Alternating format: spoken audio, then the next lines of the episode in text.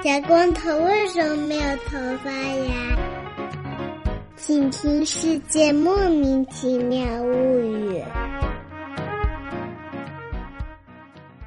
欢迎收听《世界莫名其妙物语》，一档介绍世界中莫名其妙知识的女子相声节目。我是站在台上听相声的捧哏演员姚柱，我是见识的好为人师的见识。我是一顿饭的是十八个饭团的 Y Y。今天我们请来了一名嘉宾，这名嘉宾是欧阳凯，他是我和 Y 师傅的大学同学。哦，我们都是在宇宙的老母亲中西部一起上过学的好伙伴们，感受过中西部的神秘力量，神秘宇宙力量。对，我们现在可以看到，看到虽然在这个热火朝天的香港，但它背景是大雪山啊，非常怀念宇宙老母亲那个就是冰雪的力量，所以一定要放 大雪山在后面。我们哪儿有雪山呀？中你们只有雪啊，我们只有田，雪田，好不好？差不多，差不多。当时从十月份到到四月份都是冰川在那边，就是很少人会知道，但明尼苏达州就是冰川。对对对，对吧？你们学校还有那个地道，对吧？就是从一个教学楼到另外一个教学楼中间 没有，你们连地道都没有？是有啊，现在不是有，但是封闭了。哦，它是一个都市传说，经常传说说啊，我那天发现一个地道入口，你打开一看，里面只有点扫帚什么的，就是不知道是到底在哪儿，后来就不开了。所以说就是靠抖哎，取暖全体靠抖哎。今天我们这个对南京话的要求有些高啊，就是是吧？因为欧阳凯凯哦，他是一名美国人啊，他现在在中国做摄影工作，嗯，非常厉害，摆上了这个国家地理杂志，非常酷炫。还获得了一个《人民日报》我与中国。我去年拿到了几个奖吧，有什么哔哩哔哩、中国国家地理、哔哩哔哩的呃野生动物短视频组第一奖。野生动物短视频？对对，那个是呃那个是关于自然保护的。其实他们有分类，就是关于野生动物的，然后关于保护地的故事。所以是可爱的大熊猫之类的那些视频吗？对对对，但是其实我拍的更多的是呃这个护理员，这个一些保护员在这个带着他们的工作状态，他们的生活状态。啊，护林员也是一种野生动物的概念。对，护野生动物。反正我们都是一种野生动物，对对对对对。啊，不错不错，怪不得可以得奖，对吧？你说这个视角多么的新颖啊！护林员啊，护林员也是一种野生的动物。那我们今天给大家介绍一个什么呢？嗯，今天这个节目是一个很胡来的节目啊。今天我们这个节目呢，是找一位美国人来介绍这个中国的自然保护区国家公园儿。因为我们也介绍不来啊，这个中国国家公园是一个非常新的东西啊，它是今年才确立的呀。对，那那那那我们众所周知，在美国蹲这个大牢已经。已经不知道多少年了，无期徒刑蹲了有 最起码两三年都没有出来放过风了，所以压根儿也不知道啊。对，那我们在这儿美国蹲这个无期徒刑的时候呢，那我们就介绍一下在美国的这个国家公园。毕竟 COVID 以后，我们别的地方也不能去，就去这个野地儿里撒撒欢啊，稍微开心一点，对对吧？所以我们就是几个中国人介绍美国的国家公园，一个美国人介绍中国的国家公园，就是以给大家整晕为目的，乾坤大挪移。是，那我们今天就先从国家公园是什么开始说起吗？是是，国家公园它这个概念是世界自然保护联盟的一个保护区分级。这个世界自然保护联盟叫 IUCN 啊。好。它根据这个保护的严格程度有不同的保护分级。首先，类型一最严格的有两种嘛，一 A 和一 B。一 A 是严格自然保护区，是供科学研究的，主要是这两种都是比较严格，不太让普通人进去打扰这个生态的。你就不能进去拍小视频的那种。对对对啊，一 B 是荒野地保护区，就主要是未被人类活动所改变的保护区。当然，其实这。未被人类活动所改变的这个概念，实际上应该是不存在的。毕竟气候变化啊什么的，人类活动多少都是有一些改变的。嗯，所以呢，这两个类型，这个严格自然保护区和荒野地保护区，都是我们凡人不能进的。是。那么我们凡人能进的这个比较高级的、比较自然、比较环保的地方是哪儿呢？对，就是这个第二级，就叫做国家公园。国家公园一般是政府设立的，以保护为目的的公园，然后会搞一些生态旅游啊，但是主要还是为了起一个宣传保护作用。嗯，再往下还有什么？第三级是自然纪念物保护区啊，就是地理特征，像什么火山啊，你那儿有一大瀑布，黄果树瀑布，对吧？或者你那儿有一条莫名其妙的大桥，那条桥下面所有的鸭子游过去都会消失 啊？对呀。哎，不是的，就是自然特质啊，遗址遗迹什么的，就叫做自然纪念物保护区。然后再下来就是生境和物种管理，呃，类型五是陆地和海洋景观保护区，最后一个就是自然资源管理保护区。这几种都管的相对要松快一些，而且它可能是专门负责某一个项目的，比如说我专门保护这一种生物和它周围的环境之类的。住，对，有助。然后咱们就先请。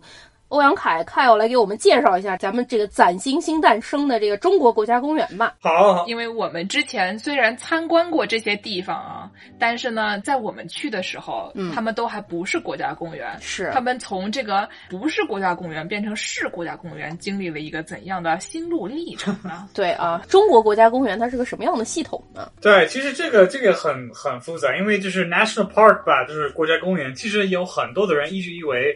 中国已经有国家公园，而且你会去很多地方，你就会看到在牌子上就会写到什么呃 national park，什么张家界 national park 等等的地方。所以这个其实是一直以来让人很糊涂的，到底是中国有没有国家公园？对对对。那么现在呢？从一五年之后，呃，中国就是发布要设立第一批的十个国家公园试点。这个是正式的国家公园的，嗯，正式的。呃，因为大概在一八年的时候，他们也刚做了那个国家公园管理局，管理局啊，啊，这个是从最高层面的政府上是会去管理这个国家公园，因为之前其实中国的保护地会分大概十二类左右，比如说你有国家地质公园。国家森林公园、国家风景名胜区啊，等等，就是这之前其实大家都以为这些才是国家公园，但其实呢，因为这些地方的管理的方法和管理局都是在分布在，比如说林业局或者什么水利部或者呃国土部，所以其实它的管理非常交叉、非常分散。对对对啊，然后呢，比方说大家应该都听说过。九寨沟对吧？就是四川九寨沟啊。其实说九寨沟，它同时它至少是好像是三个区，它也是呃风景名胜区，它也是森林公园，它也是保护区。那。那这个三个呢，它会分布在不同的政府的部门来管理呢。所以其实现在你可以看为中国现在的首批的十个国家公园试点呢，嗯，它最大的区别是它的。管理都会在于这个新设立的这个国家管理局啊，所以呢，它才会是真正的国家公园，而且它是针对的，就是我们刚才所说的这个生态旅游啊，然后自然保护为主的，它不会像其他的国家公园有不同的很复杂的一些功能和管理的模式。哦，对，因为这个 IUCN 世界自然保护联盟，它这个保护区分级主要就是从一个管理的角度来考虑的，什么人能进，然后国家管理的。之前咱们中国的自然保护区类型是从保护的对象来分类的，它分自然生态系统类啊、野生生物类和自然遗迹类，所以就会出现有的时候会有一些重叠，比如说它这个生态系统里面它也有野生动物啊，也有野生植物啊，就会产生像刚才凯奥介绍的这种。管理上的一些混乱，我就能想象，比如说这个水产部跑过来说，小伙子老师代表的过来说，我们要保护这个瑶柱，但是呢，这瑶柱旁边的这些小虾小鱼呢，他们就说，那我们就不管了，这个东西它可能属于别的生态系统，比如珊瑚礁什么的，然后呢，这些可能会造成一些混乱，所以说，如果是有一个整体的，把所有的这个区域里面的一切东西都保护起来，都一起安排，听起来就更加合理一些。对啊，就你在你的保护区里发现了一名瑶柱，他正在挖珍稀的竹笋，这个事儿他应该。归农业部门管呢，还是应该归水产部门管呢？还是应该扭送公安机关、扭送攻读学校呢？对吧？这红色塑料袋里就装的都是竹笋。我觉得你这个行为啊，已经是属于那种就是刑法题，对吧？就 B 站经常有一个什么罗翔老师哦，罗翔老师出一个刑法题，说有一个人当街打老婆的时候不小心被车撞了之类的这种情况啊，非常复杂啊。还是一个单位保护，听起来比较合理。一些。对对对，那我们就继续问一问 Kyle 这个问题，就是说国家公园这个系统会怎么能影响中国的这种环境保护？这个东西它怎么样能更好的推进这方面的保护呢？啊，这个问题也非常有意思，就是因为中国它是发展中的国家，所以其实它的这个自然保护的这个方法可能会跟我们理解的美国的方法是截然不同，因为中国在中国，你随便问一个自然保护组织，他们会说，呃，自然保护其实它的工作更在于就是怎么让当地的人发展，就是脱贫和扶贫的这个工作。嗯，因为很多的这些考进野生动物或者考进自然保护区的或者黄叶的地方，都会有就是中国的这些。收入比较低的，当然是二零年，中国也也也宣布，就是说他们已经完全没有这个 poverty，rural poverty，对吗？嗯，没有贫困了。嗯嗯，对对啊，但是之前这个这个都是一个重要的问题，因为比方说你是一个村民，然后你没有很固定的工作，但是呢，你你上山可以带野猪啊，或者什么羚牛。就可以有一个两万呃两万块钱，那你当然是会上山去去打猎对吗？嗯，挖土对对，挖菜啊，对，挖菜好像便宜了一点啊，你打一个猪还是对便宜点对吧？不是，那你挖的万一是个什么虫草啊什么的，还是稍微值点钱对，反正就上山整点性价比高的东西。那这个性价比高的东西呢，可能就比较危险，比较违法啊。是是是是是是，其实呢，国家公园其实呢，它也在缓解这个当地的。人民、当地的村民跟家长的关系，嗯嗯，所以呢，它也会很多的时候会涉及到怎么让这些人脱贫啊。所以其实有很多的国家公园呢，它会在为什么会在设计很多的生态旅游呢？也不一定是为了外客，也可能是更多的是为了让当地的人有更可持续的方法去发展而已啊，因为给他们其他的生活来源，他们才不会上山打猎。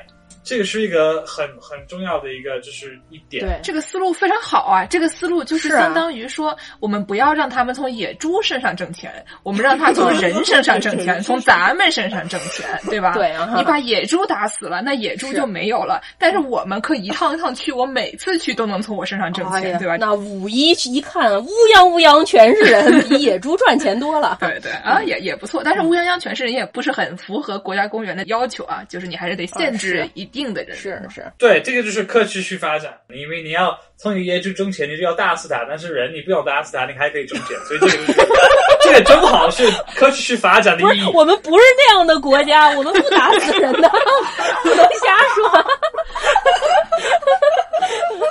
对对。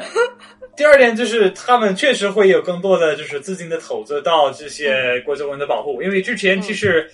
中国的这些自然保护的发展是像很多的东西一样，就是大概从特别是九零年后，就是突飞猛进，就是发展的非常的快。然后一直到现在，有大概三千个保护地，也保护了大概中国的百分之十八的土地。嚯，那挺多啊！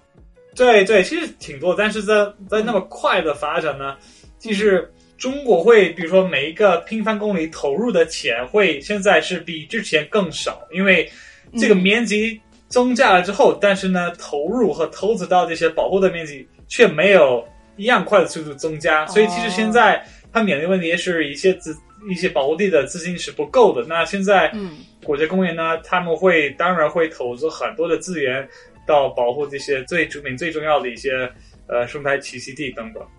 嗯，那这样吧，咱们先倒回去问一下吧。看到您从大学毕业之后就来到中国开始工作了，对不对？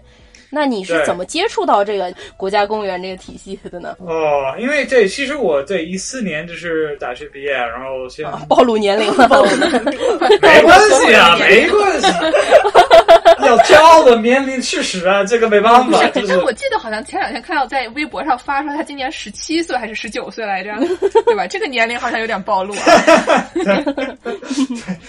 对，其实我我我，因为我是天才，所以我我是 对，所以所以当时还是十岁吧，十岁吧。现在对，刚好是。对我我们说是一起上大学，实际上我们一起上的是幼儿园哈，朋友们。对对对，天 班天才班。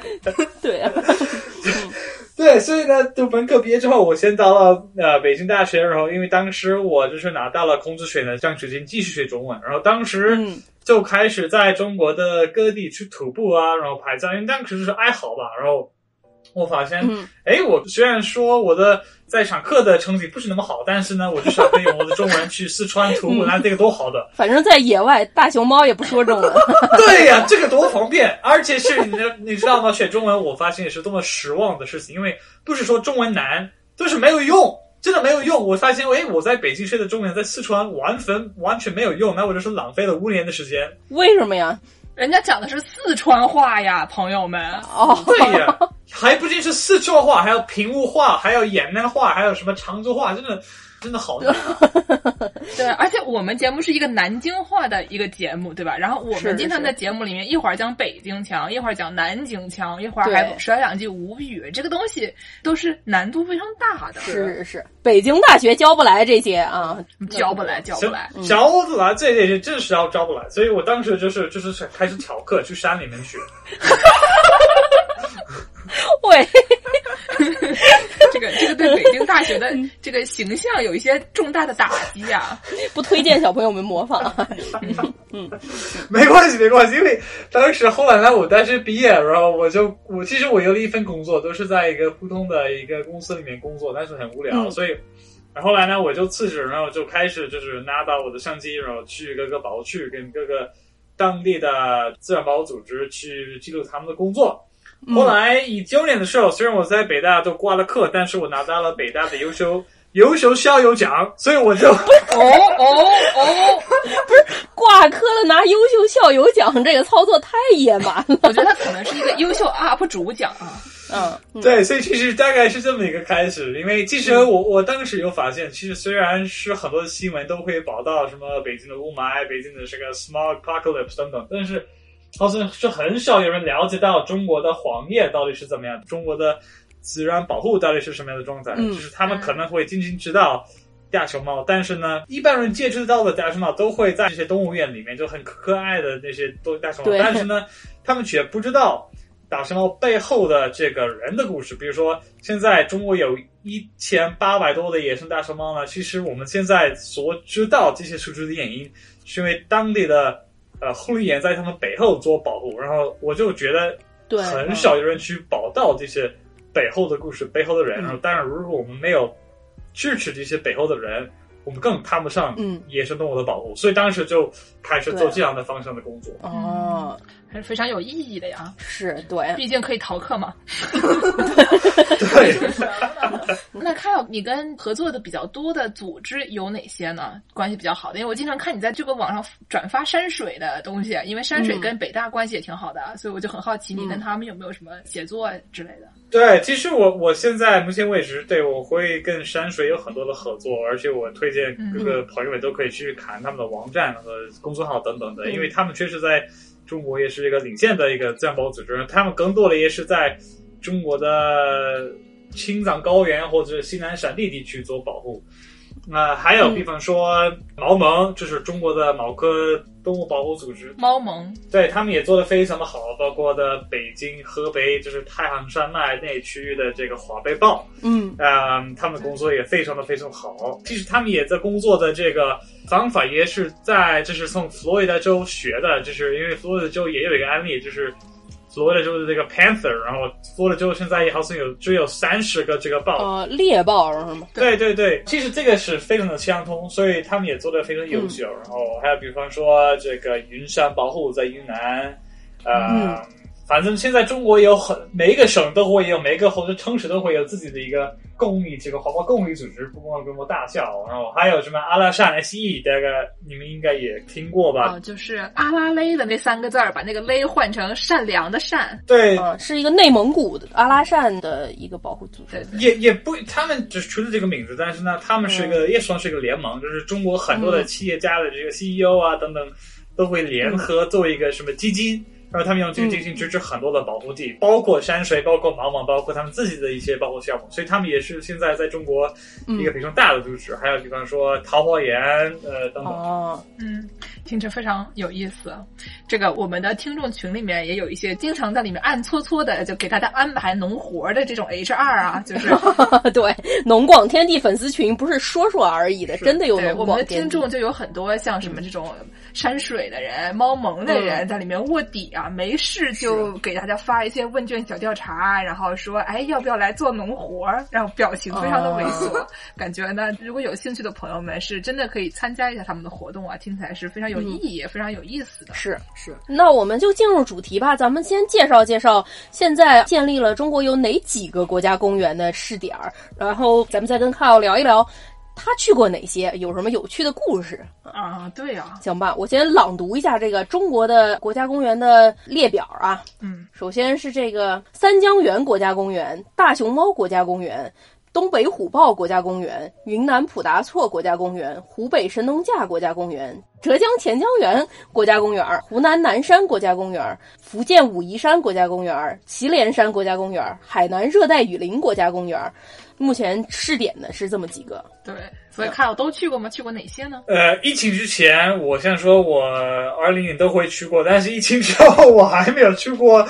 呃，我我现在只吃过的三珍园、呃大圣堡国家公园，还有神农架，然后。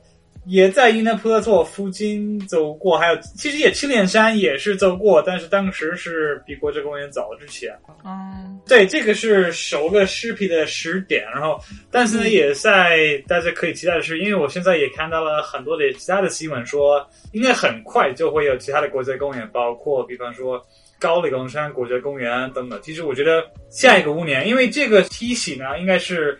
二五年要完成这个国家公园的这个体系，还要二五年要完成是吗？对，然后到三五年的时候，他说完全要那个是可能最终的这个目标。嗯，对，就是因为他们有这个为国家公园为主的保护地体系，应该是这个口号吧，也可以说。然后他们要到三五年就完成这个，然后啊，所以呢，这些国家公园呢，你刚才说的就是这个十点呢，里面其实也是非常不同的，因为比方说，对，呃，三珍园。跟天江园就是大小是呃非常大的区别，是是，对，而且比方说这个武夷山、千江园这些地方呢，他们其实之前也是非常已经有名气的一些可以说是旅游地，对对对。但是呢，大熊猫国家公园，比方说它其实更多的是会综合大概七十多的已经存在的保护区，然后这些保护区呢，其实原来是。呃，其实很少会有人去到那边，因为他们也会包括很多的核心区等等，啊，所以呢，这个是一个很大的区别。其实这些国家公园他们的欣赏是不一样，而且比方说，嗯，云南普达措，啊，其实三镇园呢，它应该是第一个呃设立的国家公园，但是呢。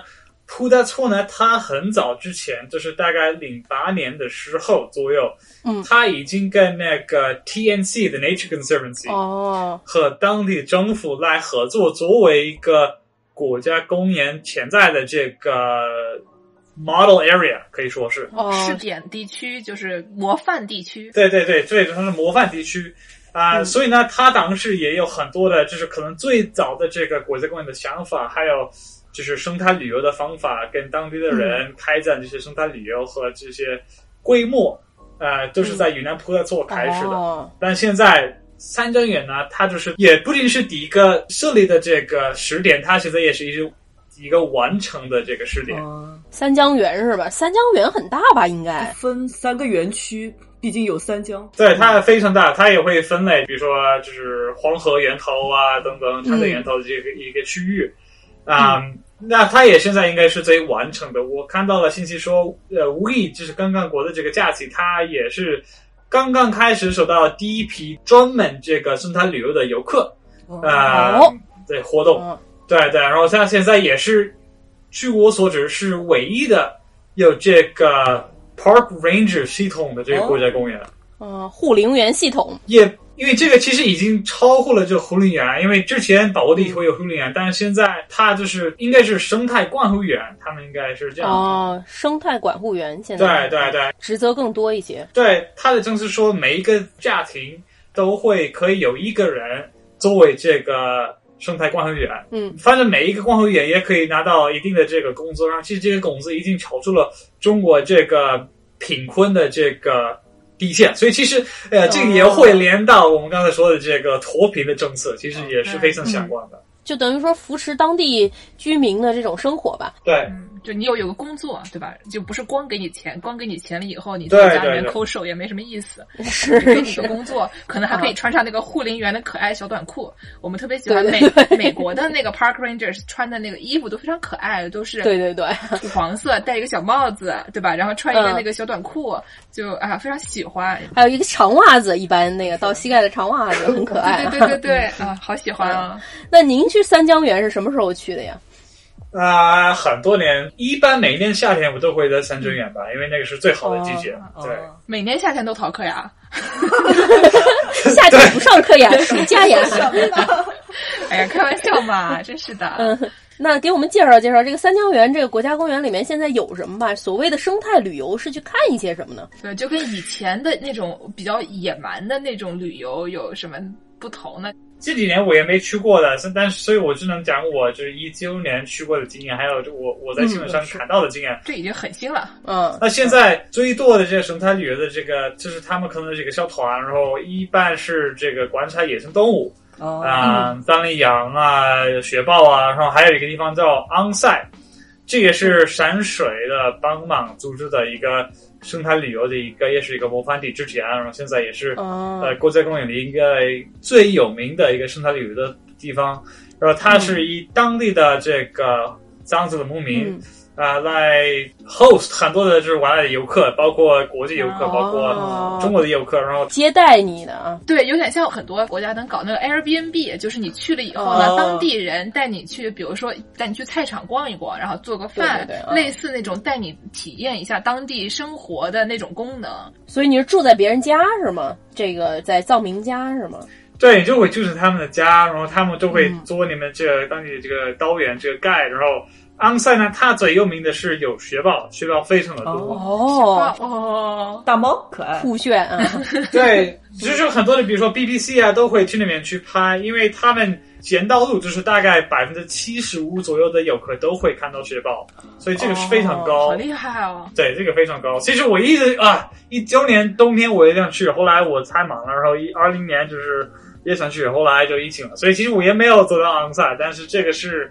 我可能在三哲园最想去的一个地方之一。嗯，哦，能看到雪豹可是太酷炫了。那是是我这边见过最大的猫，也就是芋头。看看雪豹，再看看芋头。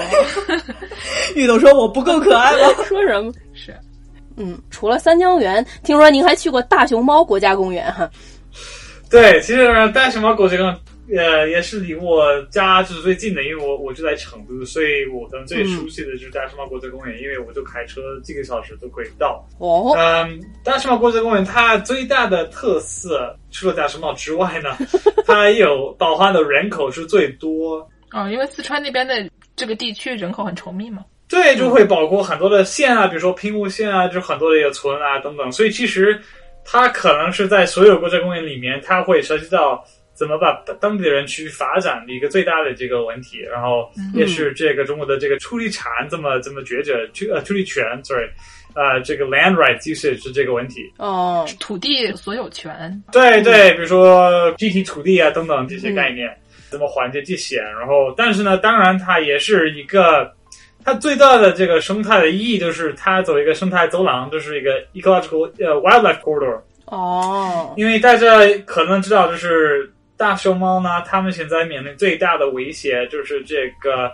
生态的这个碎片化。碎片化，对，就是说，当你你修一条公路啊，或者一个村，这个大熊猫很难跨越这座山谷到另外一个山。哦哦，等于就是你在他家的客厅里面修了一条高速公路，然后呢，他就没有办法从厕所到厨房了。对对对。然后这个对于大熊猫的这个生存环境来说就非常难过，因为你你也不给它建一个高架，对吧？你也没给人家贴一个通知啊，贴在什么市政府的地下室里 啊？对对对，所以说这个碎片化我就能理解了，对吧？你把人家客厅对对对，我有中间修了条高速嘛。其实更像是这样，你有一个。就是一套家，然后你的家有两个厕所，但是呢，每个五十年一个厕所它都会都会坏了，坏了很长时间。因为就像柱子呢，它会每个五十年会开花，开花之后整个柱子都会都会死掉。对对对。然后柱子呢，它可以就是一个柱子呢，它可以分散在一座山，就是它像草一样，它的这个根，对吗？所以它是非常连接的。所以呢，当柱子它的开花和死之后呢。大熊猫要走很远才能找它的竹子能吃啊，太悲惨了。对对，所以其实这个这也是一个非常重要的原因，就是这个看看这个竹子什么时候开花等等。所以那他们这个问题怎么解决呢？或者他们试图怎样解决呢？就是因为之前这个管理呢，它也会因为不同地方有不同的管理的模式，那也是不同地方有不同的这个生态旅游这个开发度，所以就是每一个。保护区或者每个地方会有不同的管理的时候，就很难有一个完整性的这个生态一个 corridor。哦，所以呢，现在他们更规范一点，说你哪些行为可以做，哪些行为不可以做，哪些呃东西可以建，哪些东西不可以建。因为现在的国家公园是大概覆盖了它大概百分之七十的这个栖息地，都会在这个国家公园里面。因为我看他以前就在四川设立的大熊猫保护区，就总共有十三个之多呢。所以以前就比较容易这种，你修了一个高架以后，大熊猫过不去了，然后这个事情就变成一个踢皮球的行为。现在就是反正都是我的事，我反正都要管。嗯，就有一个中心单位来管了，对，方便一点。那那希望他们都能吃上不开花的竹子。对，那这个大熊猫栖息地居然是被家养动物吃穷的，是一个什么情况呢？哦，对啊，我看 Kyle 之前给国家地理写了一篇文章，说这个大熊猫栖息地里面有很多畜牧的问题啊。对，其实也不一定是吃掉这个问题，但是呢，因为它很敏感，就是它也很怕就是人为干扰这些所有的行为，包括这个访牧啊等等。所以其实当村民开始访牧的时候，不光是吃草啊，或者就是他们的这个自然的行动都会打扰这个大熊猫，然后他们就不会过来。啊，所以其实这个也是非常大的一个打扰的这个行为，而且其实中国之前也有一些生态旅游的开展，然后他们也有记录过，这也会打扰野生动物，让他们呃远一点，就是离开这个公路啊、村民等等。所以其实，嗯，在设计生态旅游的时候，也要非常的呃小心。对，就是包括这个。对，大熊猫还有 Golden Snub-nosed Monkey 这个金丝猴吧？对对对，金丝猴啊等等，金丝猴在比如说神农架也是有过这个案例，就是他们建新的路啊时候，他们的这个栖息地不仅是说这个路有多大，他们栖息地有多少多少没有，其实他们会远离这个路有大概几公里的这个距离，然后他们就不会过来。嗯，啊这个跟大熊猫一样的。那所以这个大熊猫保护区所谓的生态旅游的话，那照这样说，大熊猫很敏感，一般游客进去是不应该能看到野生大熊猫吧？对，对，这个是一般不会的，也就还是非常的罕见的。然后现在的，我觉得他们还在寻找一个可持续的一个在大熊猫国家公园可做的方法。他们好像有十个。应该有大概得十个，就是生态旅游、生态教育这个试点，在这个大熊猫国家公园里面，呃，然后他们也在就是摸索怎么做一个不会打扰这野生动物的一些生态旅游的 tours 啊等等的活动，包括什么 camping 啊等等一些简单的。呃，体验行为，嗯哦，还是挺好的，这个还是挺好的。不然我们一般看到的都是什么新闻？东京上野动物园里的香香只吃红富士啊什么的，养的非常已经非常都市化的大熊猫了。野生大熊猫还是非常不应该被人见到的这样的东西哈。对，那除了这两个大熊猫和三江源之外，您说您还去过这个湖北神农架国家公园？对对对，有野人吗？问的什么问题呀？你看看你自己，你去了那儿就有野人啊！除了护林员和我，还有别的野人吗？神农架呢，它也是一个，因为之前它也是一个比较有名的一个旅游地吧。然后，对，啊，所以其实它也会包含之前的这个游客可以达到的地方，还有之前的一个就是国家级保护区啊，都会规范在这个国家公园里面。我觉得在中国的国家公园里面，它更算是一个比较，就是挑战性比较少的，因为它不会像土地那么大，或者说保护处这么多，或者人口这么多，而且它已经有这个生态旅游这个 T C D，所以我觉得它更会相当于，比如说千江岩那种的，就是它可能就是一个管理层变化，呃，更多的是这个，但是它不会涉及到很。特别多的这个当地人民或者交通或者等等的一些改变，因为其实，呃，大熊猫国家公园它也会有在里面很多的交通改变，比方说他们现在应该是从绵阳到九寨沟走一个高速公路，也会经过平武县等等。第一，会让游客非常容易达到一些国家公园里面的一些地方。嗯，呃，还有比方说在三镇园，他们也在讨论我们应该怎么做，就是交通的这个，我们要不要建很多新的高速公路或者路线到一些我们地方，或者说我们要保持这个荒野性，但是呢？保持荒野性呢，当地的人可能没有这么多的这个生态旅游的这个收入，嗯，但是呢，又要建很多的高速公路或者是什么公路的时候，那也会破坏环境。那所以这些问题在这些公园非常大的就是已经存在。但是呢，在神农架、在前瞻园、在海南热带雨林这些地方，我觉得他们更多的是他们已经有开展的地方已经有，然后保护的地方已经有，然后大概就是一个。管理层面的一个变化转化，没有那么多，我又要保护人，又要保护动物的互相之间的那种制衡。当然会有，对对，但是没有那么多，对，就没有那么多的 challenge 可能。我听说您在这个神农架还吃上了当地的蜂蜜啊，好吃吗？这个问题，对啊，好吃啊，特别好吃，好吃可不是好吃吗？你看他那表情，好吃好吃。但是呢，蜂蜜这个东西也是也是值得一说，因为。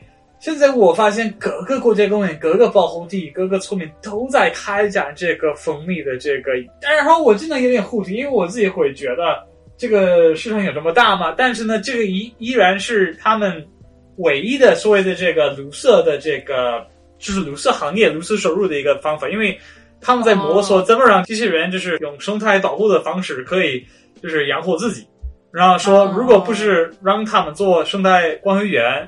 那还要开展自己的这个当地什么特色的什么物品啊，所以其实有很多的，不光是在云南、四川、青海、湖北、山西都会有。很多的养蜂的，就是做蜂蜜的人。这个养蜂，它除了给大家吃蜂蜜以外，它有没有其他的功能？比如说去授粉，给那些花树授粉之这种功能？肯定是有的吧？对，是肯定有。而且因为一般他们也是就是会看野生的这个森林，因为就是说蜂蜜为什么是环保？因为它其实你不用种花，其实已经森林里面我一个完整的一片森林里面已经有足够的这个 pollen 花粉，嗯嗯，来养这些蜂蜜，所以其实它可以。DJ 说：“哎，你保护好这片森林的话，那你就可以养蜂蜜，这个没有冲突。”嗯，对对对对，毕竟我们在北美整天大家就在叫啊，说这个蜜蜂要绝种了。二零二零年就要绝种了，二零二零年已经过去了哈。今天又搜到一个说二零二一年就要绝种了，所以可能多养点蜜蜂，不知道是不是可能也没没啥问题啊。对啊，那我们要不就差不多最后再问个两个问题，然后我们要不就讨论讨论。凯尔认为说中国人和一个普通的美国人，尤其是不在大城市、不在比如说纽约市出生的这样的小孩，就是以普通的在这种小一点的城市出生的小孩，有什么跟自然的关系有什么不同吗？好，我先说。说一下我的观点，看看你们有没有同意。我觉得很危险。好好，我们一般观点都更危险，所以就是可以讲一讲。这是平衡吗？平衡了吗？就是我觉得现在就是中国人对那个环境的关系是真的是非常的复杂，就是现在也是在存在一个非常大的转换的这个时代。呃，因为呢，我觉得第一还是依然还是有非常多的人是非常的缺少。啊，这种自然教育或者说，嗯，无痕山林这些概念，我们小时候都没有这些教育的。是有一些，比如说自然之友，它是个非常好的公益组织，会有一些教育。然后现在其实也是为什么在转化呢？因为是越来越非常的流行，我会看到非常多的这种夏令营啊，然后小孩子这些，然后对生态教育，这个是我觉得在高收入的一线城市的人，就是会越来越流行。但是当然呢，还有二线、三线城市等等，所以其实我觉得这个是在可能是收入比较高的人，他们在还是享受这些教育的机会。还有比如说这个户外行业，因为在美国这个自然保护，这个国家公园是和这个户外这个行业是。连在一起的，对对对，这个对对。然后现在是中国喜欢玩户外的人的这个群体是增加的非常的快，非常的多，而且很有钱。对啊，一人一件始祖鸟，感觉这个他们的起点就比较高。其实也也不一定，就是说，对，有一批人都会卖始祖鸟，然后在办公室就穿着，就说浪费。但是有另外一批人，他们会买当地的，比如说探路者、喀纳斯，还有什么摩比格尔，就是有很多的也是中国自己产生的品牌，是比较便宜的，质量也还好，那也很不错。嗯，所以其实也现在也不一定是有钱的人，但是呢，他们还是依然会很缺乏一些就是无痕山林的这个教育，所以说现在比方说呃年包优泽、武夷山啊，不是不是武夷山，什么五台山，sorry，对对是五台山。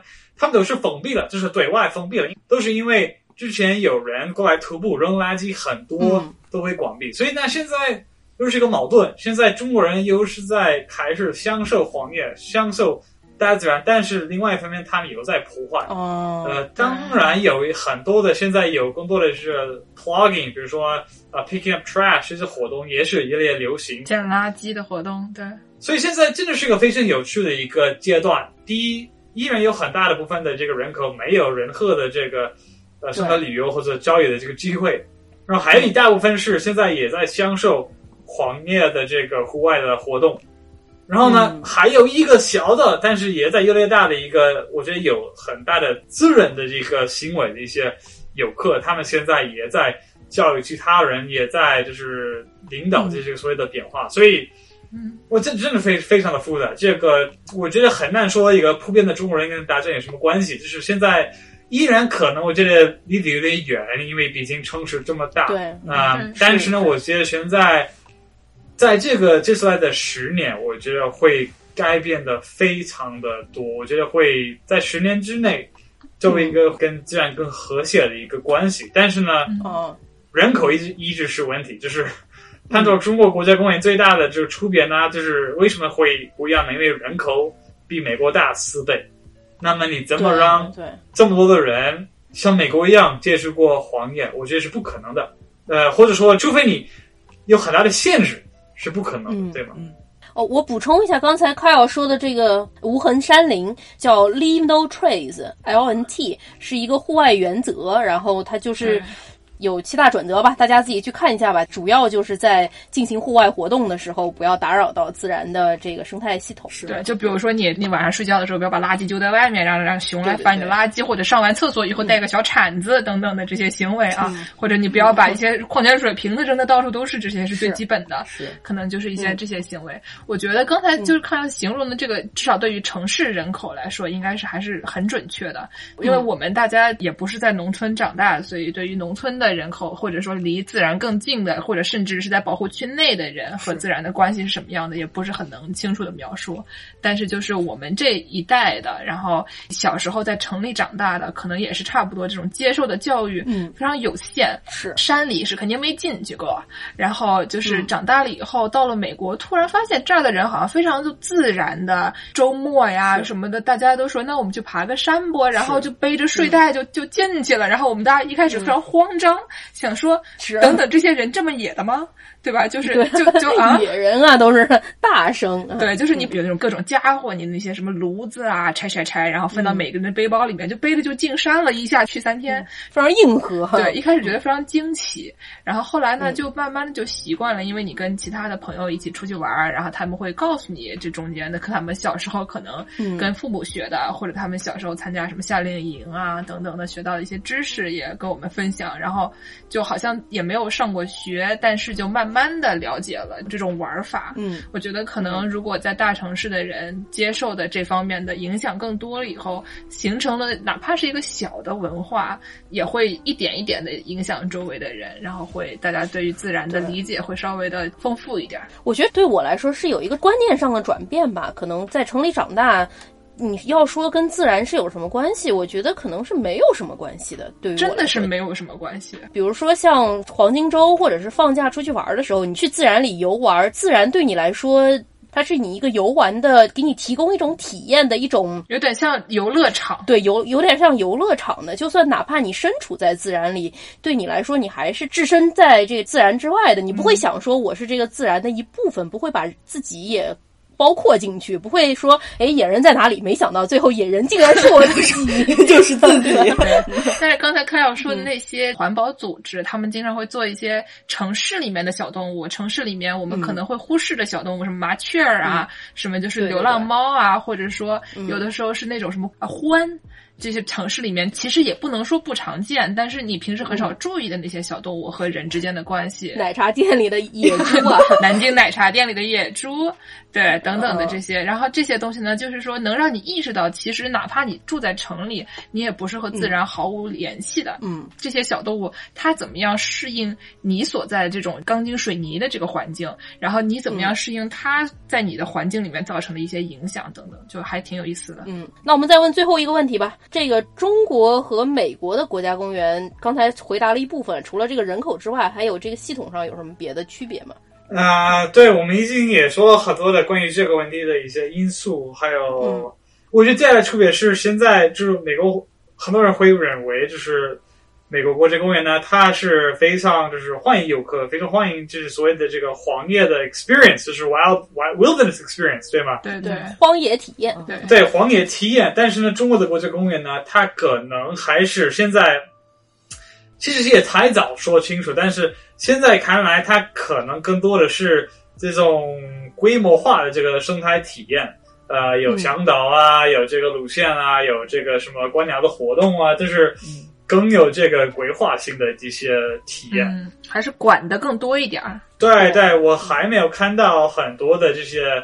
Backcountry 或者得是荒野体验的一些计划，就是纯野的那种，就是你自己玩的，没人带的。是是，对对对，这个还是看看吧，就是真的是太早，但是就是怎么做，怎么给这个舒克证啊等等，这个依然是个难题，因为对。人口确实确实非常的多。嗯嗯，那我们过会儿可以再聊聊这个美国的一些国家公园，它里面的就是搞笑的都市传说啊。啊，但是我们跟凯尔录的这一部分，要不就先到这里啊？行行啊，那非常感谢欧阳凯师傅来给我们介绍中国的国家公园。祝这个疫情结束以后，早日成为第一个走遍全中国国家公园的外国人。好，希望早日能成功。啊，好好好，好，我们现在把这个。我们现在把欧阳凯送走了。我们现在把刚才憋了半天的南京话去赶紧先放一放。我们把欧阳凯送走了，我们南京话就可以出来了，多开心，开心的不得了！哎，来，这人家是能听到的，你这样好吗？我跟你讲，这个问题是什么？他刚才还跟你讲了呢，他去北大学外语，他学会了呢，学不会，为什么呢？因为南京话太难了，哎，四川话也难，哎，人家四川话比我们还是要稍微门槛高一点的。好，我们这个是个全国放送的节目，就是。我们刚才如果说太多南京话的话，会对我们的节目质量造成影响。大家一起，你说啥？你说啥？对吧？哎，行吧，那我们现在就讲一讲这个美国的国家公园，因为我们大家对美国的国家公园非常熟啊。嗯，我们要不就先把我们几个的这个黑历史拿出来抖一抖，我们大家一起去过的国家公园，还有分别去过的国家公园，还有想去的国家公园等等的啊。好，讲一讲，讲一讲。我们大家一起去过哪些呢？嗯。我们大家第一起第一个去的是夏威夷吧，夏威夷吧，嗯，对，第一个去的是夏威夷的火山，因为我们当时是大家一起出去玩，去了夏威夷的大岛，是。啊，还看到了曼塔瑞，对对对，啊，曼塔瑞，鳐鱼啊，大鳐鱼，还是蹦大迪蹦的不要太开心啊，好可爱，又蹦起了鳐鱼大迪。啊，呃，真的曼塔瑞太可爱了，是是。夏威夷火山具体一个什么呢？就是夏威夷，它实际上是一个活火山，所以说它建立了一个火山国家公园，你就可以在它那个里面开啊，能看到它那个岩浆流下来。大家之前是不是听说过新闻，说夏威夷这个火山爆发啊，喷出来的那个岩浆里面带着大石头，都是一个冰箱那么大的大石头，咣的砸在你们家房子上面，非常可怕。所以这个火山国家公园也经常会因为它这个火山活动，它有一块就会关掉，所以你去看就能看到它，比如说什么哪一年新喷出来的。这个岩浆啊，它就黑黑的，像牛粪一样，一大片儿啊，带点皱褶。对对对对对。如果说它喷的有一段时间了，慢慢的这个火山灰就会又会滋润一些植物出来，所以非常的美观啊。是。然后我们后来又一起在疫情开始之前的那一个星期，叽里叽里啊，去了这个死亡峡谷，Death Valley，卡着关口去了死亡谷啊。对。我们大家在死亡谷里面也没有什么信号，也不知道外面发生什么了。然后又回到洛杉矶一看，怎么全洛杉矶都关门了？吓得啊，吓得这个底裤都要掉了。死亡谷是一个什么样的地貌呢？你给大家形容一下呢？死亡谷非常像戈壁滩，实际上是是就是基本上就是戈壁滩盐碱地，然后它那个里面有一些。枯的那种小草儿里面。它还有一些山嘛，山上面有一些彩色的地貌。最后我们还去了一个。盐湖，对对那个盐湖有一点像茶卡盐湖或者是玻利维亚那个盐湖一样。大家如果看见我们当时在这个微博上或者豆瓣上发了那个三个人的合影啊，就是在这个盐湖上拍。啊，对，啊对。那我们大家就分别去过呢，有一些什么，比如说加州的这个红杉林啊。优先美地啊，在大峡谷啊等等的。我呢，今天要给大家介绍一个我最喜，也不是我最喜欢吧，是我就是去的比较多的一个地方，叫这个 Indiana Dunes，不是 Indiana Jones 啊，对，是印第安纳沙丘。这个东西呢，它以前它其实不算国家公园，它从二零一九年才新近被归为了国家公园。这个地方为什么好呢？它离芝加哥近，所以呢，你自己开个车开会儿就过去了。这个地方你甚至可以让它来回，那边呢就比较好的是我们芝加哥在这个密歇根湖的西边，所以你只能看到日出，你看不到日落。哦，在那个印第安纳沙丘那边呢，它有沙丘，有沼泽，有树林，然后呢有沙滩，就是湖边的沙滩，所以它的地形呢其实挺丰富的，有挺多好玩的东西。而且那个地方还有一个什么好处呢？可以观星。就你不仅可以看日落，你还可以观星啊！夜观星象啊，诸葛亮的技能啊，看三张牌呀。嗯，是去露营的一个概念。嗯，那助攻呢？助攻去过的比较喜欢的国家公园是哪儿呢？我给大家推荐一个比较特别的这种国家公园吧。大家一般想到美国这种国家公园，一般都是这种山水啊，主要看地貌或者是看大环境。我去过一个挺特别的，就是那个石化林国家公园，你们去过吗？没有，在科罗拉多。它这个里面有一个非常厉害的，它有一种那种树的化石，它那个树是大洪水冲过来把那些树给冲倒了，然后那个树干就没在那个水里面，但是它当时可能是水里面有非常多的龟，于是就导致这个树木它腐了之后。这个硅它留下来了，所以说这个硅大家都知道，什么玻璃啊什么的，里面不都是含硅的吗？所以说它留下来的那个化石就是一个树的形状，但是它截面是五颜六色的，是个硬的，真的是一个石头的触感，非常的酷炫哦，那挺有意思的。那我师傅介绍一下你喜欢的呢？我是主要是去过像华盛顿州的那个雷尼尔山国家公园，然后还有那个奥林匹克国家公园。啊，就是我们著名的《暮光之城》的取景地啊，著名著名的著名的《暮光之城 》取景地。毕竟，韦师傅以前是一个这个华盛顿州的西雅图人士啊。是对对，推荐这个雷尼尔山国家公园。就是雷尼尔山的话，就是一年四季可能看到都不太一样。然后冬天雪比较多，你可以考虑，比如说登登雪山啊这种。然后，嗯，大概是六月份到八月份是有野花盛开，就是可以过去看花。哦，对，我看到过照片，好看的很。对，然后最好的就是它离西雅图市区比较近，就基本上你开个一个半小时到两个小时就能到雷尼尔山了。嗯，还有就是王师傅出去旅游有一个特别神奇的运气，就是看雪山的运气特别好。就雷尼尔山，它那有的时候山顶那些雪会被云给遮住。所以就是你可能会看不到雪山顶，嗯，王师傅基本上看这种雪山都能看到雪山顶，运气好，一种莫名其妙的也没什么用处的一种好运。我上次跟王师傅一起去富士山下看富士山也是非常的清楚啊，以后去看这种雪山就得叫王师傅一起去。王师傅后面给大家出个什么周边叫 看雪山御手？对对对，我们三个人之前团建以前还去过这个富士山呢，这么一想起来啊，还是非常厉害的啊。嗯，对，是。都是团建，都是团建，回头都要走账的啊。我们现在给大家讲一个这个美国最早的国家公园吧，黄石。嗯，我跟剑师说不定今年还要再去一趟啊。嗯嗯，这可能也是最有名的，说是一八七一年就已经是一个国家公园了。但是黄石呢，它不可能是啊一八七一年才有，对不对？黄石这个地貌嘛，它肯定也有很多很多年了。这个地方呢，在它成为国家公园以前，它是一个什么样的地方呢？就是被人类拿来做何用处呢？嗯。它是个什么呢？就是这个黄石公园有一个非常有名的一个那种定时会喷的一个这个间歇泉，叫 Old Faithful 老钟石。对，这玩意儿呢，以前被这个当地的一些什么士兵啊，在这边驻扎的一些人士，当做一个自然的洗衣房。这听着不错，里面还有 流。对，哎，他们以前呢就做什么呢？他们以前就把他们的这个衣服啊，就往里面摆。因为它这个水嘛非常烫，所以它就能把你的这些脏衣服啊洗干净，然后就把你的这些衣服呀，然后放点什么肥皂啊什么东西的。他们一般都是把一堆脏衣服套在一个那个枕套里面，然后往里面一扔，扔了以后呢，就让它在里面泡一泡。过一会儿它就喷发了嘛，就把你的衣服喷的到处都是，然后就把它捡过来，把枕套一拆，对吧？你里面衣服就干净了。这个行为呢，真的是非常的啊，非常的野蛮哈。但是你一想，就是其实吧，当年吧。他其实说不定也可以，还挺机智的，对吧总比你让你路边找一个妇女，让她帮你揍这个衣服，可能稍微强一点儿。而且为什么他们可以在这个老忠实圈做这个事儿呢？因为 Old Faithful，大家一听这个名字，为什么要叫老忠实呢？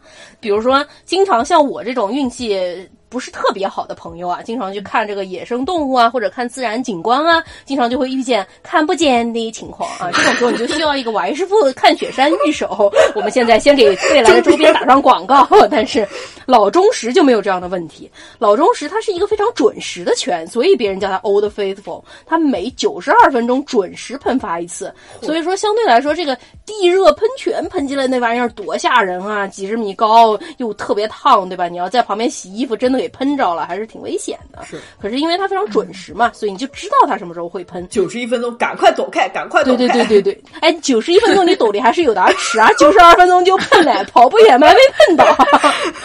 对对对，但是他们以前这帮人还往里面就是扔肥皂啊，就是他把肥皂和衣服一起往里面扔，让它一起喷出来。这个感觉对这个地貌的破坏有些严重啊。嗯，太野蛮了，有点野蛮。但是那个美国啊，除了风景优美的自然保护区啊，还有一些非常奇葩的地方，它竟然也算国家公园。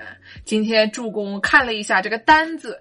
过来跟我们讲说，哎呀，这个东西都是国家公园的呀，怎么回事啊？我们一开始说这个国家公园是什么？它是世界自然保护联盟为了保护自然而设立的这么一个保护机制。但美国人大家都知道，有的时候这个做事情我们也不知道是什么脑回路啊。我来说说看，这个美国还有什么地方也算是这个国家公园呢？旧金山旁边有一个岛叫做恶魔岛，它原来是一个监狱。监狱大家都知道有一个问题啊，就很容易让人。哎，看到脸，看到脚，然后就挖出了地道，所以他在一个岛上，你就挖不出去了。也是一个浪得虚名的大城堡啊！对对对对对，它这个是有一个监狱，也算是国家公园，你就可以去参观这个监狱。你说你去一个国家公园玩，你背着一个什么帐篷，然后你突然就去参观起了。这个监狱的单人房间好像是不是不太对啊？不用帐篷了，多好！嗯，除了监狱啊，我听说还有一个非常恐怖的东西，是这个纽约有一个小岛叫这个安乐斯岛，这个岛上有一个移民检查处，据说它也是一个国家公园。朋友。还是有点过分啦！哎，一八九二年到一九五四年通过爱丽丝岛来的都是什么人啊？本台的三名深受移民局迫害的主播啊，表示非常愤慨，是这种行为过分啊啊！这种行为就有点像是你想象一下，特朗普有一天建了一个墙，然后把这个墙围起来，变成一个国家公园啊。对，怎么说呢？柏林墙它倒了，这个行为已经不存在了。你把它搞成一个历史纪念是可以的。你现在还在搞这种这种行为的时候，封建糟粕，对吧？真的是非常的令人愤慨。除了这个，大家知道这个白宫它也是一个国家公园。所以说，那个白宫里面的保护动物就是奥巴马的狗了。对对对对对，拜登也有狗啊。我点开这个白宫国家公园的这个主页，上面写说：“The President of the United States lives in a national park。”我们的总统住在国家公园里面。哎，不要太开心哦，我的个乖乖！所以总统每天就背着一个小帐篷，在白宫的草坪上面就扎小帐篷啊。是，非常的危险。说这个白宫实际上也是可以进去看的，但是一般。外国人可能有一定的难度。说要是美国本土人，你可以联系你本地的议员，说我要上国家公园，我要上那个白房子里看一看，也可以啊。对，说到这个白宫啊，然后我就要说这个白宫周围还有一个。国家公园叫做林肯纪念堂，它是一个博物馆啊。它在一个什么地方呢？华盛顿纪念碑大家见过吧？是那个特别高的那个高塔嘛。然后它前面有一条大草坪，上面还有一个水池什么的，旁边全是博物馆，全是各种各样的纪念堂啊。这玩意儿叫做 National Mall。这个东西 National Mall 呢，就相当于柏林的博物馆岛 Museum in 走啊，就是那个刀老师讲的，周围全都是各种各样，就是 New Gallery、Old Gallery，各种 Gallery 啊。对，嗯，我当时去的时候发生了一个之前我们这个周年节目有人问呢，在美国被什么日常用语难倒的这么一个困境 啊。我们读书在哪儿？刚才 Kyle 也在，我们说啊，我们是在这个宇宙的母亲中西部明尼苏达。明尼苏达有一个全国著名的景点叫什么呢？叫 Mall of America。Mall of America，你把它翻译成中文，大概就是一个新城市广场。哎呀，河西万达了，真是的，万达广场啊！你想象一下，一个外国人，他只住过南京，他就在南京的万达广场旁边住着。他平时逛街就去这个万达广场。有一天，我来到了这个华盛顿 DC，这个外国人他来到了这个北京。D C 是一个很好的城市啊，我特别特别喜欢。它非常可以步行，非常小巧，而且它公共交通非常发达。在美国很不一样嘛，所以说好不容易到这个非常容易步行的地方，就很激动啊，就走了一天啊。然后我的鞋就磨破了，我突然就看到一个牌子，它上面说 National Mall，就像你想一个外国人，他从南京来到了北京，看到一个牌子，上面写天安门广场，我就跑去抓了一个路人，我说大姐，我想问一下，我这个脚磨破了，我想买双运动鞋。我们家平时住万达广场，我都上那儿买运动鞋，你们这天安门广场有卖耐克的吗？场面一度非常尴尬。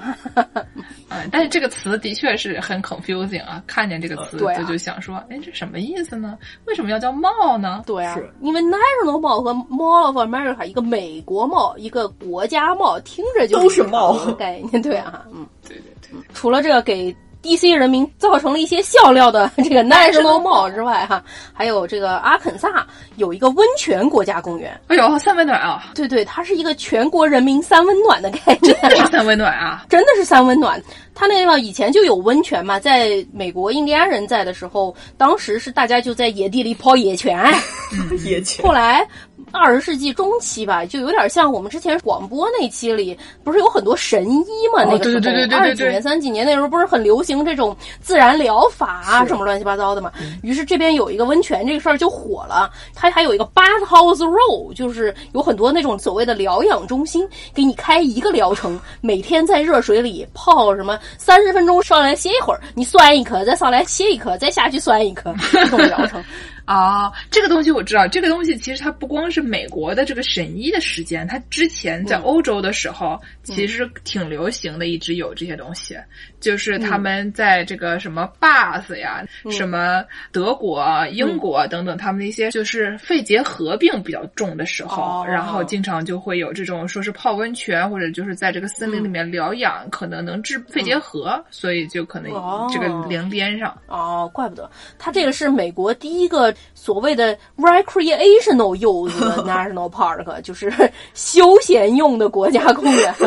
点进去，他说我们这儿是一个 urban national。park 都市里的国家公园并没有自然地貌，你要想来泡，到现在好像还有两个澡堂子还是开着的，搞笑。这个城就叫温泉镇，去这个温泉镇上，你就可以看一看历史上这些十几个大澡堂一条街，然后其中还有两家可以预定了去泡，非常的有意思，也是一个国家公园。特别啊！说这些另类的国家公园，那我们给大家说一说这些国家公园的。都市传说吧，哦，这就是一个走进科学，对吧？我们下面是一个走进科学对对对对对啊，挺好的。那么我我先给大家朗读第一条助攻写在上面的啊，第一条，嗯，一九四六年，凯瑟琳·冯·阿尔斯特失踪事件是走进科学还是魔鬼之潮？当时这个小女孩只有。八岁，他跟他家去了这个魔鬼之巢公园 （Devil's Dance）。他这个好像是个 State Park，不是一个国家公园，州立公园，无所谓了，反正这 不重要，嗯，不重要，不重要啊。然后突然这个小女孩就失踪了，他们在野营的时候，这八岁小女孩就找不到了。这个事儿大家不是很慌张吗？这现在在一集柯南的节目啊，对对对对对，搜救队啊，搜遍山林都没有搜到。然后突然六天之后，这个小女孩毫发无伤，就又出现了在三十 mile 以外，大概四十八公里以外的一个山洞里，突然就出现了。等一下走过去，这他可能就是觉得这边的竹子开花了，他要走到那边去，就不知道。然后就问说：“这小姑娘，你去哪儿了？你怎么消失了六天？你都吃什么的？怎么活下来这六天？”小姑娘就说：“Here I am，我在这儿。”这这都市传说就没有了啊！对对对啊，是一个这个走进科学一个什么小朋友啊，突然消失了，消失了两天，又毫发无伤的出来，最后发现小朋友掉进了坑里，爬了两天爬出来，这么一个概念，也可能是一个《千与千寻》的套路啊，这个是。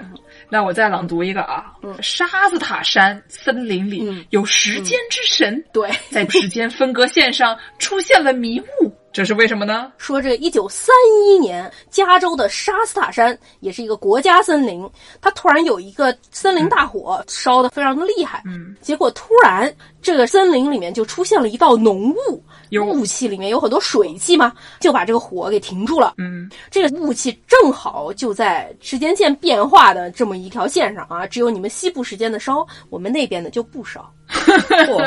好嘞。嗯，行吧。然后这个小女孩从这个屋里面走出来说：“Here I am。”嗯嗯。那再说一个，我们要去的这个三塔费森林里出现了大型树干组成的圆锥形结构，难道有外星人入侵了吗？这个事儿啊，是说这个突然出现了很多，就有点像那种篝火堆一样的那种大的圆锥形的结构啊，上面尖儿下面小那种形状。然后就说都是谁干的？一夜之间为什么就出现了这么多？而且超过一千根木头被堆成了好几个这种大圆柱，这个工程量听着也非常的大。嗯，听着像一个那个小伙子老是喜欢看的那个就是大壮包石球、大壮建房子那种行为啊，吞吞铁球啊，是吧？行为艺术啊。于是呢。就有记者去采访啊，采访这个护林员 Park Ranger 啊，说这个这这是怎么回事啊？这个 Ranger 表示啊，穿着个小短裤啊，戴着个帽子啊，对吧？非常可爱。表示啊，说在国家森林里砍伐树木的行为，可处以五千美元以下罚款以及六个月的拘留。哎，如果是外星人来的话，然后我们就跟外星人要钱，并且把他关起来啊。这东西也不晓得是不是一举两得，对吧？对。在新墨西哥，毕竟也有这个五十一区啊，很难说啊。它靠近五十一区，这种就传的玄乎玄乎的。对对对。啊，下一个就跟这个王师傅更有关系了。王师傅热爱的华盛顿州奥林匹克公园里啊，这个暮光之城啊，发生地 又来了。呃，竟然有一百多棵。两人合抱的大树突然被扭断了，这个事儿是怎么回事？我觉得这个就很 make sense。你看《暮光之城》里面那些啊，什么吸血鬼和狼人这么一斗，然后一百棵树就被无端扭断，是不是？吸血鬼打架，你这也是一种科学啊！柯南里面的学问，简称科学啊。那是怎么回事呢？我们知道是怎么回事吗？不知道是怎么回事，就是一个都市传说。所以啊，那可能真的是狼人。他那个树特别特别大。对啊，吸血鬼和狼人打架，对不对？哎呦，大家说可能是刮风吧，但是也没人抱着说那儿有风啊，所以说，我感觉我们这不是一期走进科学的节目，我们不是很科学。走进科学，它科学吧？走进科学，每次结尾的时候都是那种一个非常尴尬的爆料，对吧？啊，也对。比如说什么上游有人在洗鞋啊，所以下游的水有点发臭。对。呃，对，但这种都感觉可能会有一个这样，我们就不知道啊。然后还有一个就说这个大峡谷国家公园里面。住着之前我们说这个塔纳托斯啊，这个死神的，知道吗？塔纳托斯啊。有吗？就是说，这个住在大峡谷附近的这个原住民啊，他们相信有一个死神叫做 Muscle，就说是有一块儿这个死神就住在这一块儿，所以经常在那一块儿出事儿的几率就特别高，也不知道是为什么。我就觉得很奇怪啊！我想请问一下，这里的死神叫 Muscle，那么刚才把这个树无端拧断的，是不是也是这个 Muscle 啊？把这个大型树干组成圆锥形结构的，是不是也是这个 Muscle？不就是大壮的意思吗？对吧？肌肉？不是不是不是不是，离得还挺远啊，跑。跑得够快哈！这个大峡谷到奥林匹克山，然后再到这个新墨西哥，感觉啊，一条线儿。Delta 的这个旅行账上面都要记好多里程啊！你说的对，就有很多神乎其技的记录，就说你到了这一块儿啊，就看到远处有那种奇怪的灯光向你照来啊，你就突然觉得一片眩晕啊，你就觉得旁边的岩石有人在敲这个石头，你就要小心了，就是死神来抓你了。哎呀！除了这种传说啊，还有很多本地人说，确实走过去就突然觉得心慌啊，非常的恶心，不知道是不是那边有什么天然气泄漏之类的。我也觉得可能是这个听起来比较像是真的，就是空气里面啊，或者说这个环境里面有一些什么样的成分，我们不知道。反正非常的可疑啊，这些都是我在网上搜到的一些都市传说啊，不可信啊，大家可以自己去看一下这个死神到底有没有在三个国家公园之内来回穿梭。还是祝大家看不到啊。安全旅游、安全出行。嗯，对对对。那我们今天主要给大家介绍了中国和美国的国家公园，但是这世界上不仅仅是只有中国和美国的。这个世界上第一个国家公园是多巴哥大山级森林保护国家公园啊，一七七六年就建了。你黄石公园哇，一八七一年，差了快一百年呢。对对对。然后蒙古也有一个很早的，这个博克达汉山也是一个非常厉害的国家公园。对，还有我们的老朋友印尼人也有很多国家公园呢，有非常大的可以吃人的巨巨蜥啊，是叫什么来着？科摩多巨蜥，科摩多巨蜥。也是非常厉害，而且住过日本的剑师傅啊，也是去过日本的很多非常有名的这个国家公园啊，比如说这个北海道的洞爷湖啊，啊对啊，你可以在里面掏出一个剑啊，还是刀啊，木刀，你去洞爷湖打电话，电视购物来的，对对对对对对。对。然后这个北海道还有那个大雪山，但是你之前见过正儿八经的大雪山，你一看北海道大雪山，说这这也能算大雪山？你这个跟明尼苏达的这个平原也差不了多少吧？是一个那个日本那个乡下的那个富士山，你们还记得吗？可以登山三步就登上去的那个富士山的概念。对对，就这个大雪山呢就比较一般啊。嗯，我们可以开一期节目再介绍一下别的这些很野蛮的国家公园啊。然后呢，听了这期节目的朋友们呢，也可以多在国内啊。去旅游一下，参加一下刚才欧阳凯师傅介绍的那些生态旅游，看看鸟呀。然后比如说，有什么机会的话，可以住在这个牧民家里面啊，进行一些比较环保的行为啊，不要把这个瓶子到处乱扔啊。嗯，把自己当成一个野人就好了。嗯，是的，像助攻这样的野人就好。也也也对，也对。那我们今天的节目就到这里，感谢大家的收听。我们结尾放一个什么歌曲呢？有什么野人歌曲吗？放点什么韩红老师的歌？哦，放点韩红老师的歌，放韩红老师的歌吧，挺好的。这是一条神奇的天路呀！行了，就我唱吧，我觉得挺好。那就这样吧，我们结尾给大家放两嗓子韩红老师的歌曲，然后给大家一种听觉上的刺激啊啊！感谢收听本期《世界莫名其妙物语》，您可以在微信公众号、微博、豆瓣搜索“世界莫名其妙物语”，关注我们。见识会不定期的分享更多毫无必要的冷知识，天天发。你也可以关注我们的公众号，并回复加群，获得加入寺庙农广天地粉丝群的方式，还会有务农的头头给你分发任务。真的真的，农活 HR 天天在群里面说这活干吗？种地吗？对对，我们下期节目再见，再见，再见。清晨，我站在。青的牧场，看到身影披着那霞光，像一片祥云飞过蓝天，为藏家儿。